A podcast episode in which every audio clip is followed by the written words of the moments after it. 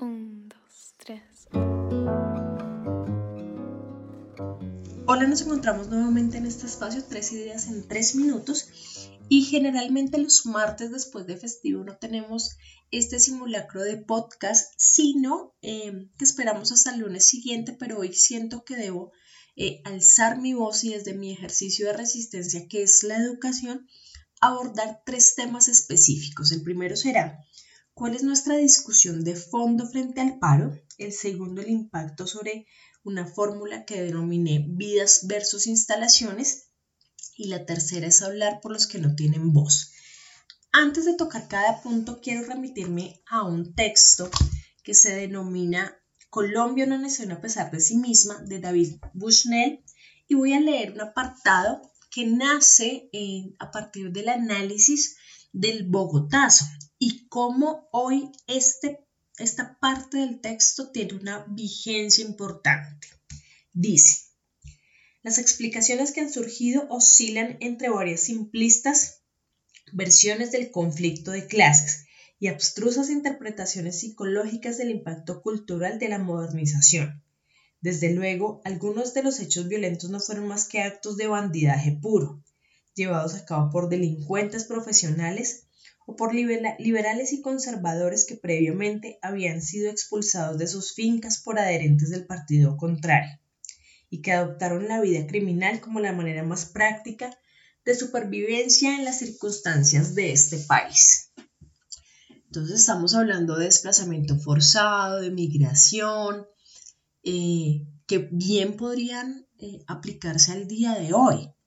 Y entonces, ¿cómo seguimos viendo a los actores? del conflicto, a los protagonistas en calle, como eh, dos bandos divididos y en este momento usted no lo puede poner no rojo y azul, sino múltiples colores versus verdes.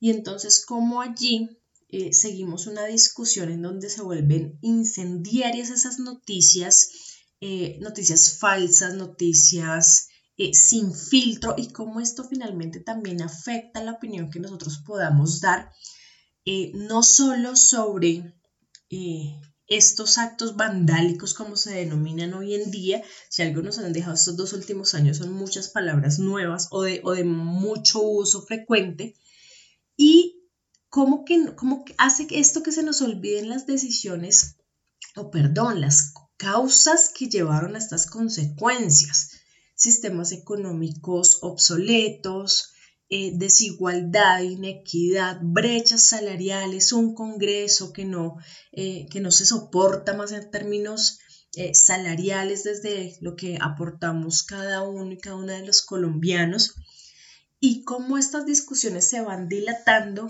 en la inmediatez de los hechos.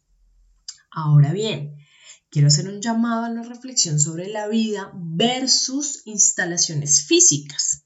Y claro, yo sé que hay personas que les duele el asunto de ver paredes rayadas, monumentos caídos, pero ¿cuál es la conversación de base sobre la vida? Y cómo las personas que se están eh, exponiendo hoy en las calles eh, son, digamos que, cuantificadas como si fueran daños estructurales. Y cómo nos permitimos generarnos juicios de valor bastante agresivos sobre las personas y sus decisiones de vida, como si esto eh, hubiese sido un paraíso antes de estas protestas. Yo sí considero que es importante que cada vez que decimos frases como eh, aquel que no conoce su historia está condenado a repetirla. Tenemos que hacer un ejercicio de lectura de nuestra historia. He leído últimamente en Twitter cosas como una nueva constituyente, pero no sabemos ni siquiera cómo nació la del 91. Es más, no la conocemos. Y entonces nos quedamos en la repetición de frases como la de Jaime Garzón, eh, frases como eh, las de Gaitán, las de Galán, pero a partir de allí no generamos unos cambios y reflexiones eh, importantes que generan una vinculación social de todas las personas que somos actores de este país. Y eh, finalmente hablar por quienes no tienen voz, y me refiero a todas esas personas que con o sin paro, con o sin pandemia, tienen que buscar las formas de sobrevivir día a día en un país que no genera eh, trabajo, en donde el acceso a la educación es difícil y hemos romantizado la idea de estudiar y trabajar como el mejor de los sacrificios que se pueden hacer.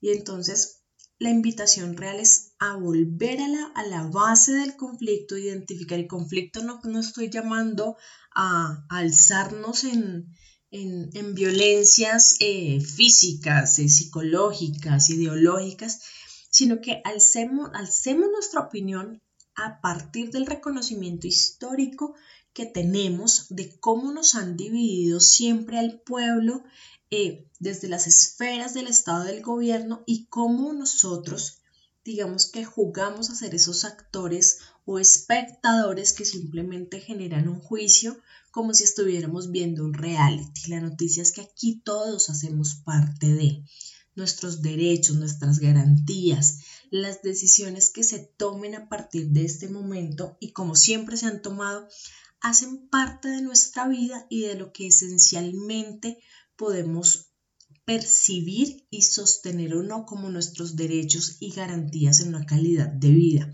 en el buen vivir, en una relación en donde yo miro al otro como un igual. Quería dejarlos con esta reflexión para esta semana. Revisemos nuestras opiniones, revisemos el calibre de lo que decimos, empecemos a edificar un valor sobre la vida, no sobre la muerte, no queremos más mártires. Eh, en cada semana revisemos el estado de las personas que han fallecido, desaparecidos, eh, la policía en este momento, cómo están, quienes están haciendo servicio 24 horas. Eh, quienes están expuestos realmente y aquellos que no hablan, porque, porque no tienen la oportunidad, porque estas conversaciones están lejos de su oportunidad, porque tienen que vivir el día a día. Recuerden, como siempre, que les habló Natalia Ospino, Asesorías para el Bienestar. Les, les mando un abrazo lleno de azul clarito para respirar.